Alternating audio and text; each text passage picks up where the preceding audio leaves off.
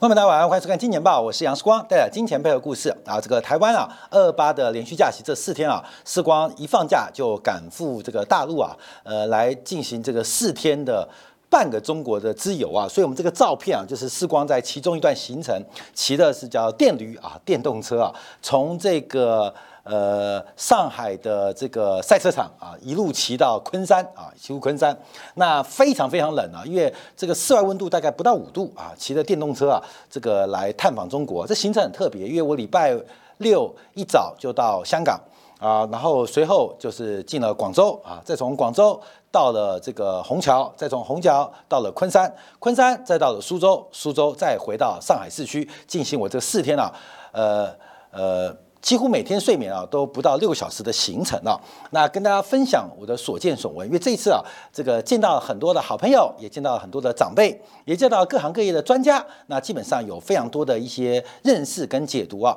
因为大概疫情的这关系啊，大概已经快三年啊没有回到大陆，所以透过这一次的一个从香港、广州到这个昆山、苏州，再到上海的一个行程啊，跑遍半个中国，那这个心是热的。但天真的是冷的，数据是热的，但大环境真的很冷啊！这是我们今天要跟大家稍微做一个分享的一个观察啊。所以这个从商务舱啊，商务舱啊下来啊。换成了电动车啊，这个也是一个呃非常大的一个呃差距啊，气温感受的差距啊。那主要就想走走停停，除了问问，除了听听，另外是看看，然后想想看看今天大陆市场的一个变化，跟我们的预期，跟我们的田野的一个观察有没有一些落差，需要一些改变。所以有非常多的心得可以跟大家做分享。那先看一下这个数据啊，因为大陆今天公布的是中国的制造业的。呃，采购经理指数，呃，制造业五十二点六，那预期是五十点五，比上个月五十点一是大幅度回升。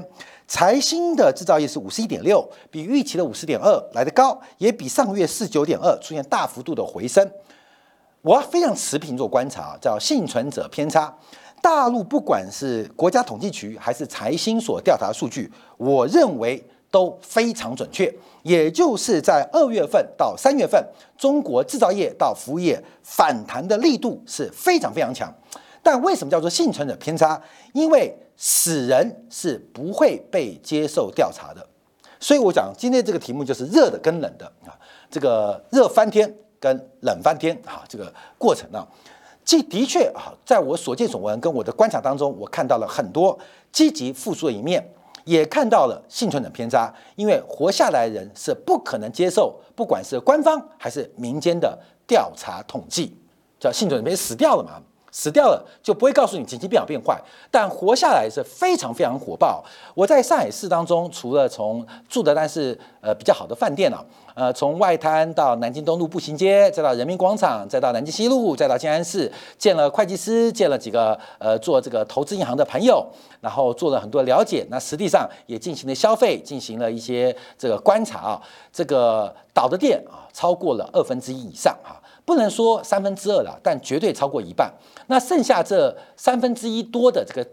不管是实体店面啊，还怎么样啊，这生意就好到爆啊！因为这个社区隔离检疫之后，几乎呃所有的这个店家啊都是呃排队排到人满为患，所以什么吃也吃不到，什么喝也喝不到，就叫排这个呃小杨生煎包啊。这个超级好吃的生煎包，我相信去过这个大陆的很多好朋友们都知道，这个小杨生煎包啊，二十八块，再配上一个二十五块的牛肉酸辣粉啊，基本上非常好吃啊，非常好吃，也是要排队，也是要排队，所以只要活得下来。这个疫情隔离之后能够活得下来，基本上在过去这几个月应该是赚得盆满钵满啊。那为不管是搭的士啊、啊朋友的接受啊，包括自己骑这个电动车，也做了很多的一个观察啊跟掌握。其实心里的想法是非常非常的的多。那我还是维持一些看法没有改变。我引用一下这个温铁军的一个观察。温铁军今天的视频啊，其实温铁军毕竟是一个算是一个呃蛮专业的一个观察家，也可以甚至叫做经济学家。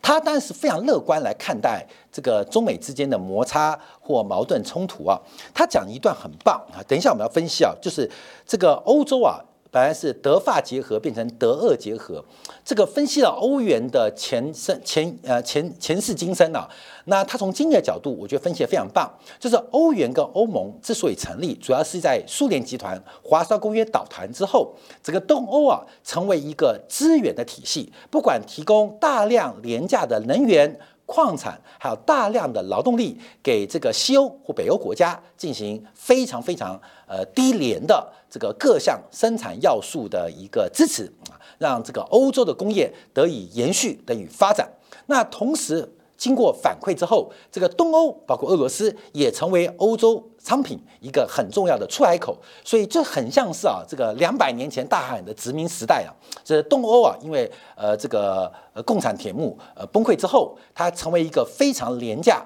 各式各样生产要素，不管是土地成本，不管是劳动力成本，还是资源要素，都非常便宜，来反哺了整个西欧的工业体。那同时，在这个反哺过程当中，也形成了所所得提高，形成了欧洲的一个产品的出海口啊，这项革命时代。但因为啊，这个过程当中，除了俄乌战争的开打之后，这个德跟俄之间的结盟，一个是生产体系，一个是资源体系，他们的结盟。本来是天衣无缝、非常完美的一个结盟，受到了美国的单方的一些安排，使得他们关系破碎。所以，对欧洲未来的前景发展，可能要持续做观察啊。所以我们看到，呃，在最近几天啊，欧洲公布的 CPI，今天晚上等一下要公布德国 CPI。我们看到法国的二月份的消费者物价指数是年增率百分之七点二。比一月份的百分之七还要来高，比预期也要高。西班牙的二月份消费者物价指数是从原来的五点九进一步上升到百分之六点一，大家预期的拉回没有发生。那今天晚上德国的呃 CPI 应该也会是些微的高预期。那这主要原因啊，就是整个欧洲的供应链体系受到俄乌战争的影响。应该是被彻底破坏掉，所以欧洲的通货膨胀会比美国乃至于全球各地来的更大，那又使得欧洲央行的升息前景非常值得向上来做一些计算。所以欧元最近的反弹啊，直接拖累了美元指数的一个变化跟发展。但单看美元指数，你可能会有误解，就认为美元在走弱，因为美元碰到了反压之后，一零五点五啊，就之前节目提到有点拉回，主要是对于西方盟国内部的贬值，因为美元指数基本上就是西方盟国之间跟美元之间的关系，可相对于东亚，相对于其他世界。各个的经济体其实美元是继续升值的，所以我们看今天台币不变，已经来到三十点六。所以我们之前跟大家提到，升破三十块，关键要掌握到这个送钱机会。由今天啊，台湾央行总裁杨金龙在立法院讲的话，摆明就是一个名牌。关键要听懂杨金龙讲话哦，就是鼓励啊，就是鼓励台湾人赶快把钱、把资产抵押去存美元。他讲的话就是送名牌，根本你要听懂他的意思啊！什么台湾没有滞胀的问题，没有滞胀就代表不会升息，不会升息代表中美、台美呃各个这个经济体的利差会越来越大，而这个利差大就是投资人那个机会跟安排要特别观察。那今天啊，入股大涨啊，这个大股市啊今天暴涨，人民币大幅增值，在我的观察啊，这个还是在做挣扎。还是在做挣扎。其实我在这一次啊，有非常多的心得，因为昨天晚上才赶回来的，这四天，呃，没有，呃，没有，没有，没有浪费时间啊，都是在看，都在问，甚至啊，这一段，其实这一段本来是就坐高铁过去，后来我觉得不对，这个你不真实去看一下这个工厂或那种感觉啊，因为我知道骑电单车在台湾就骑机车了，基本上是这个最容易啊看到。跟感受到，不管是基础建设的品质啊，还是路上行人的游走啊，还是工厂现在的变化，还有商家的反应，因为你坐高铁看不到啊，走高速公路看不到，你打的士啊，一晃就过。骑电单车是最容易的。哎，讲台这电单车啊，我跟你讲，大陆啊，这个作为世界工厂还真了不起了。这台电单车啊，随随便便就拉到时速六十公里，还有定速装置，太神奇了。你知道多少钱吗？三千块人民币，就一万三千块。假如这个车啊能够进口到台湾啊，这个 GoGo 基本上是按在地板上摩擦，你知道吗？这是按在台湾有很多产业可以按在地板上摩擦啊。这是我看大陆很多汽车产业，这个新能源车啊，那个设备之豪华啊，外观之炫酷炫啊，加上这个乘坐的舒适感无敌啊，这个假如能够进口化，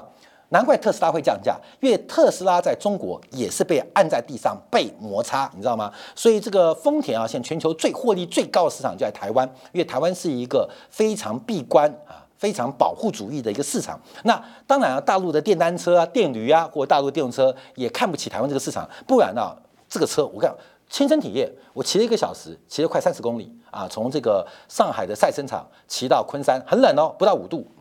感受了这个电单车，我可以做叶配吗？啊，叶配啊，这台电车真的很棒哈，真的很棒啊！这个呃，不管是可以骑六七十公里没问题啊，时速啊，那改的话可以开更快啊，各方面的品质、避震器效果都极棒，仅仅只要三千块人民币啊！当然我们进口不到啊，这个摩托车好像叫九号吧，我知道很多大陆人就知道叫九号，它车品品牌叫九号，这个进口台湾，我看台湾的什么三洋、光阳、雅马哈。碾在地上摩擦，因为我试光平常上班有时候骑摩托车的，骑完之后就摩擦，你知道吗？我已经听到那个摩擦的声音啊，那个地上摩擦，你怎么可以跟大陆的电动车比嘛？真的啊，CP 品质跟价格那完全是啊，完全是黄金跟乐色的差别啊！所以我说这个台湾的消费者其实也蛮蛮可怜的，三千块买老头乐，买什么电动车？什么叫老头乐？还有老头乐啊！所以这个。不用挂牌哦，这个就有东西啊，就不要多讲比较好啊，就不要多讲啊，对，因为基本上啊，这个世光没有摩托车驾照 啊，对对对，哎，我已经回来了，没关系，所以我们看到这个过程啊，我是拍假的啊，拍假的，让大家了解。那呃，看了沿路很多昆山的，不管是台资企业的工厂啊，各方面都实地的采访，所以我就实地的观察啊，所以跟大家特别来做一些分享。呃，后面的一些呃数据的解读，我相信可以更能够了解东西啊。哇，你的电动车加了也可以骑一千八百块，用了五年，最快才四公里，没有快慢差很多，快慢差很多啊。所以基本上这个可以看好。因为车牌没拍到，因为没有车牌啊，你拍不到，你拍不到，没有车牌，没有车牌，所以很很特别啊。所以我们看到这个呃变化。好，那么回来看一下，所以中国的经济数据啊，这个 PMI 啊。我讲实话，数据没有造假，绝对没有造假。可是重点是在统计过程当中出现了严重的幸存者偏差，活下来的人都广州刚去啊，上礼拜呃天啊，在上礼拜六啊跟礼拜天在广州啊，就是前天在广州啊，基本上我还去了这个很我在外滩啊中国银行啊办理一呃这个个人的这个业务的时候，还被认出来啊，竟然是我们的粉丝，吓死我了，真的很恐怖。因为我一进去啊，就是我想办理这个相关的业务哈，结果我以为是人脸识别，就越有人叫哎杨先生，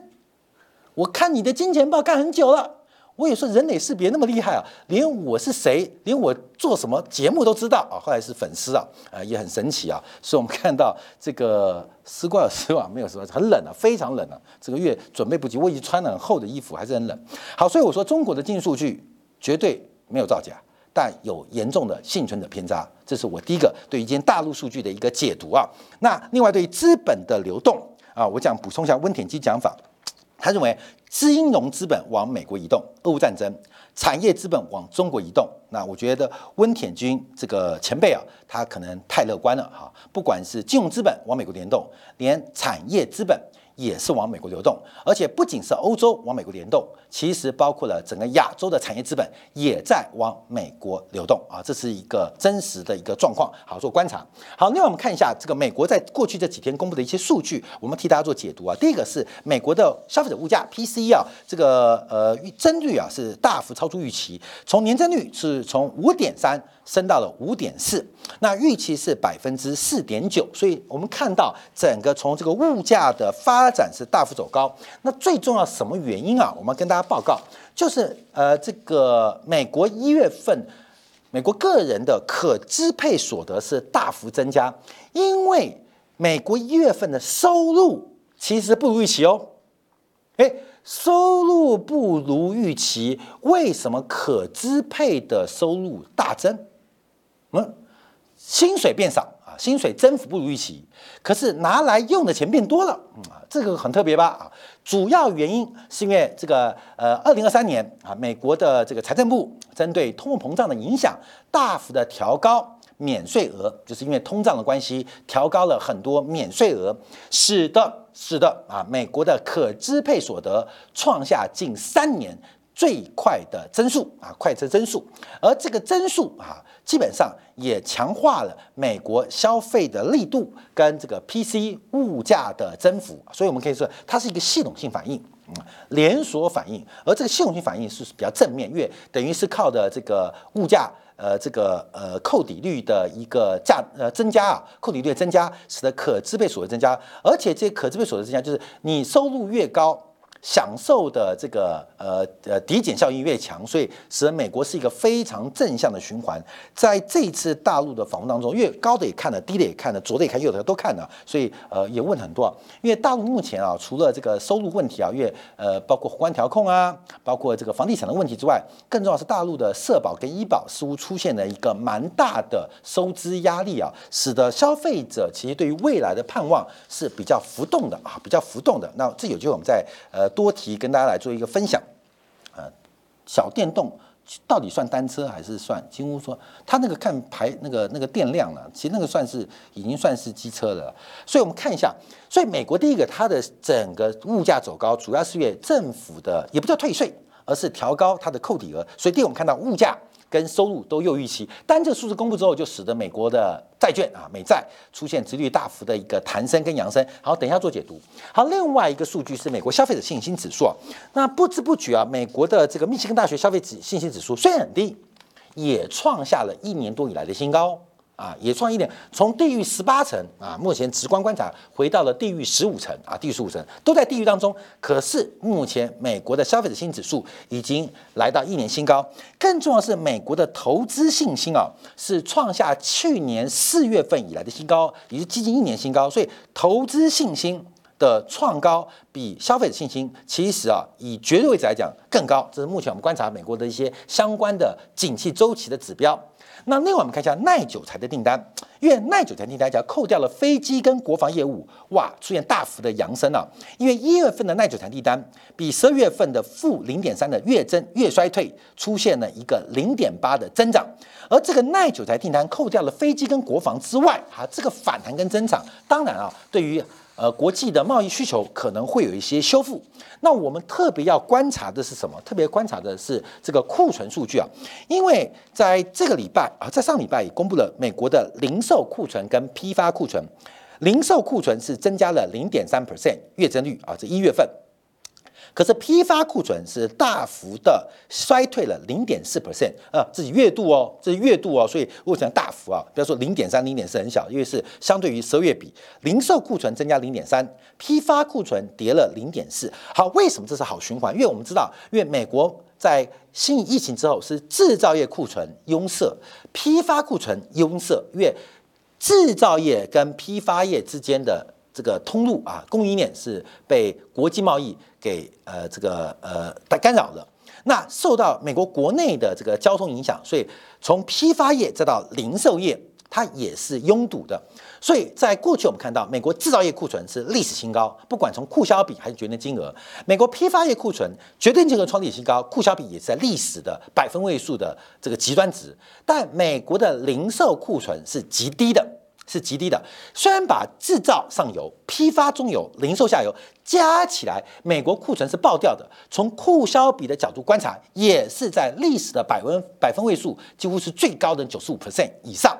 可是现在美国正在做传导哦，第一个制造业库存在下滑，配合耐久材订单啊就来了嘛，所以库存会消化。另外是批发业正在往零售业传导，就是美国整个供应链。从最末端的这个库存数据，基本上基本上都出现了一个呃正常化过程，也就是这个库存周期逐渐的从上游到下游，从原来的这个主动去库存开始进入被动去库存的阶段，配合物价的一个发展啊，配合物价的一个持续性的强势啊，美国正在出现。软着陆的机会啊，我特别讲软着陆的机会。那这个机会的窗口其实也不太长哦，因为美国的升息节奏用力过猛，可能会在下半年出现一些经济数据的反复。那到底会不会软着陆？我就要回到今天温铁军的视频，金融资本回到了美国。产业资本他认为进入了中国，我不这样认为。假如净资本跟产业资本都能够回到美国，那基本上美国的软着陆就有机会。所以，美国的软着陆不是单单由美国做决定哦，而重要是，特别是产业资本跟金融资本会不会从欧洲或全各地流出，是去美国还是去大陆，这是一个关键。假如从以欧洲资本为首的全球资本，他们离开了欧洲，去的不是美国，那美国这一波的紧缩周期就有可能导致美国经济的硬着陆。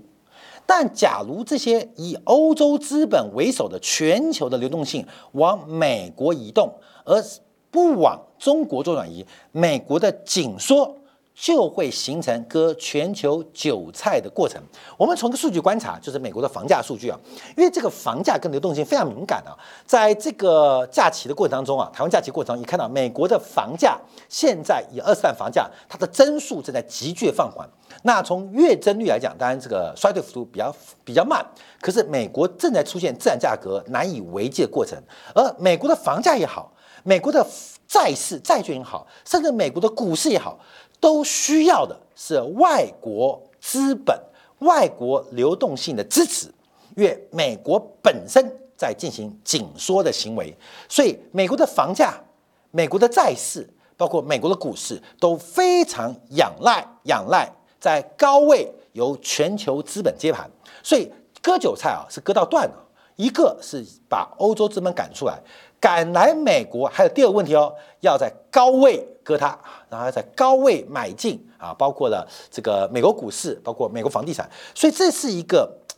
细微的操作，而时间窗口非常非常的短啊，就是我们呃做很多宏观预期啊，其实是一个非常长期的观察啊，不会随便改变，所以我一直为美国的升息会加速紧缩，因为原来表定。六月，今年上半年，它就升息会升不下去。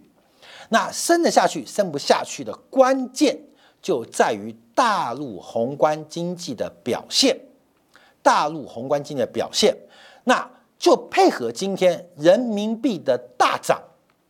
其实资本，哎，你要讲英国，可能是流入导致汇率大涨。也有可能因为汇率大涨导致资本流出哦，啊，因果我们就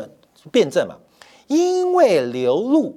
果就是人民币大涨，那人民币大涨变成一个因，资本可能会流出变成个果，所以人民币大涨大跌啊，这过程当中我们要观察资本流入的一个观察跟掌握啊，要特别跟来做一个分享跟留意啊，怎么聊到了成都 CBD 啊？什么经济？所以我们特别来做呃观察跟掌握，就是这个经济变化。所以这是一个中美啊过去的一个周期变化。那我们这次啊，在四月八号、二十二号的这个见面会当中，会讲到很多周期啊。因为自从二零二一年这个国海证券推出了这个用八卦啊八字啊呃五行来分析股市之后啊，现在都不准讲周期论啊。那历史的周期发生了吗？啊，假如没有发生，那是可以讨论的。假如正在发生，那可能讨论周期就是一个比较敏感的事情啊，这个大家了解到。所以发生了没？不管你信跟不信，我说有时候讲世光的新视野，不是我们多聪明，而是我们站在巨人肩膀上看世界。假如周期论没发生，那就是茶余饭后这个闲聊八卦的一个梗。假如发生了，那很多事情就不行。也不方便来进行讨论跟研究，所以周期发生了没啊？今天看周期发生了没啊？大家有经验，嗯，问你来犯了，那就答案就出来了啊。呃，不方便讨论或不准讨论，代表周期可能发生了。假如周期发生了。有很多官方认证，那那我们就很好分析哦，后面很好，因为我也不知道发生没有，到底初一十五月亮阴晴圆缺是一种想法，就跟伽利略一样，到底地球是世界中心还是世界中心是太阳啊？呃，这个呃，伽利略的讲法，那伽利略讲真话就被咔嚓啊干掉。那到底是真的假的？那当然我们就可以做一个观察跟掌握，来做一些分享跟呃变化。好，那么就往观察，就讲到美元指数跟美债的一个价格变化。第一个，我们看美元指数啊，因为美元指数我们之前有做一个这个分享啊，分享啊，美元指数就这一波的反弹啊，现在来到一个颈线附近，因为我们之前看到一个位置一零五点五一啊，其实这次来到一零五点三，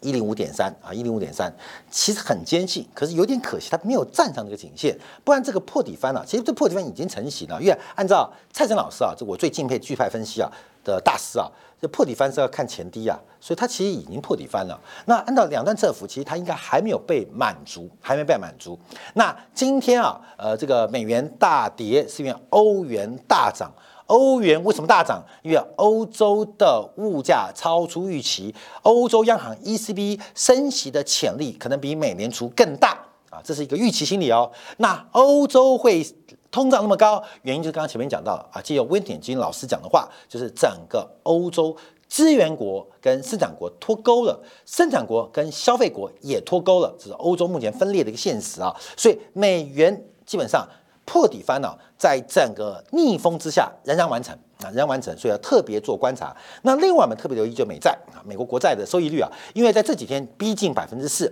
那美债啊，其实你看这个底啊，就是这个底啊，这个平台比较底啊。跟这个头啦，这个头我们把它画出来啊，这个头啦，其实时间来讲是两倍啊，所以美债的利率进一步走高的机会是还是很高啊。那美债不能创高或能创高，要做两留意哦。美债假如能创高，这是正常的，因为美国在升息嘛，长期的这个资金成本在走高嘛，呃，越持续性越来讲，它创高是正常。那为什么不创高啊？美债。利率走高，代表美债价格下跌，美债价格下跌啊！官员注意啊，美债价格下跌，所以美债随着长期资金成本走高，债券利率会，债券的价格会下跌，利率会创高，创高是必然哦，不创高是偶然哦，不创高为什么不创高？各位马上想到，代表大量的国际资本进入了美国最大的债务市场，买住撑盘嘛，所以价格跌不动。利率就弹不起来，美债的利值价格跟值利率是负相关嘛，是绝对的，因为值利率是债价格算出来的，呃，所以基本上这一定，所以创高是必然，它不能创高。美国这次的紧缩周期，割全球韭菜，割全球资本韭菜的目的就达成了，嗯，你懂吗？创高不代表失败哦，没创高代表成功。好，各位懂吗？创高不代表失败，因为这是必然嘛，没创高代表成功。创高不代表失败，没创高代表成功，所以我们特别做一些观察跟留意啊。哎，现在好像十五十条那你比我早，这个 K T 和金铁杆，所以做观察，所以稍稍稍微做留意跟掌握啊。这个见面会能不能在暑假期间呢？我们办哪一天？因为现在台湾是没有场地，你知道吗？台台湾没有场地啊，因为我们租的各地的场地，包括饭店，哎，办个见面会，光租场地吓死人的预算呢。当然是免费啊，招招待我们这个金铁杆，所以这个呃，说实在话，呃，这个场地问题不是哪一天啊，是订不到啊，订不到，所以跟大家做个分享啊，做一个分享啊，做观察。好，所以我们从这个美元指数跟美债，它有个趋势是呃存在的啊，所以我们先从美债做观察啊，特别注意哦，创高利率创高是必然，没创高是偶然，偶然会发生就必有资本流动事情发生，谁？大量的接盘美债，绝对不会是美国的银行嘛，也绝对不可能是美联储嘛，也绝对不是美国财政部忽然头脑醒了不发债不赤字嘛，不可能。嗯，就是有更大的韭菜来进行接盘。那到底怎么接盘？我跟你讲，关没有？这个西方的政治就是泼粪比赛，不是比谁帅哦，不是比谁长得美，只要你比我丑，我就赢啊！这是选美哦，股市是个体重机嘛。啊，这是选美哦，不是我要多漂亮，我要身高多高，不是我要六块肌、八块肌、呃几块肌，不是哦，只要你是小肚腩，我就算两块肌、四块肌我也赢你。所以现在美债它的利率创高是必然，不代表失败，但没创高割韭菜的活动就来到了一个观察，要特别来做一个掌握跟分享。好，最后我们看一下，因为美股美债跟美股之间的这个鸿沟越来越大，什么时候嗯做清算？其实越来越接近了。其实可能已经开始做清算，大家特别小，因为美股啊开始做清算。像台北股市今天啊开低走高，等一下我在金港做说明。那我们特别观察，因为呃截至最新啊这个所谓的末日期权，我们那一天啊在上礼拜我们特别分享末日期权。那末日期权在整个期权交易量已经过半哦，已经过半哦。现在美国的投资人这个市场的边际价格决定者都是末日论的。嗯，因为他买的只是末日选择权，什么末日期权呢？我们上礼拜进来特别做分析啊，就是呃这个呃当天到期啊，开盘前发行，收盘前结算啊，就是当天到期啊，零日啊，零零零零天呢，呃 River Day 嘛，零天到期了，结算了。那这个对于市场价格的影响，可能就会非常非常的大，要值得大家特别做观察跟留意啊。所以在中美经济数据超强当中，我觉得有两个变化做结论：中国数据好。是有幸存者偏差，那美国数据好，我觉得是强弩之末。可是到底是中国会赢还是美国会输，这就要看美国国债跟美元后续的变化，尤其要特别注意我刚提到的美国国债，它的收益率创高是必然的，它没创高将会给除美国以外的金融市场带来一个非常重要。句号的说明啊分享给大家。好，我们休息一下啊，这个感谢大家今天收看，休息一下。呃，稍后我们在精彩部分啊，针对啊这个今天台北股市，联发科啊丢出超出预期的股利分配，股价开平走高，带动台北股市的反弹。另外一个是华兴丽华开高走低，打到跌停板，因为股利不如预期。到底是股利高跟股利低啊，什么样意思？各位你懂什么意思吗？我们现在举个例子哦，两千零八年十一月。当次贷海啸爆发最惨烈时刻，台北股市跌到三九五五，你买到联发科，你知道什么时候才会回本吗？休息片刻，在接下来部分为大家做进一步来分析股利模型的庞氏骗局。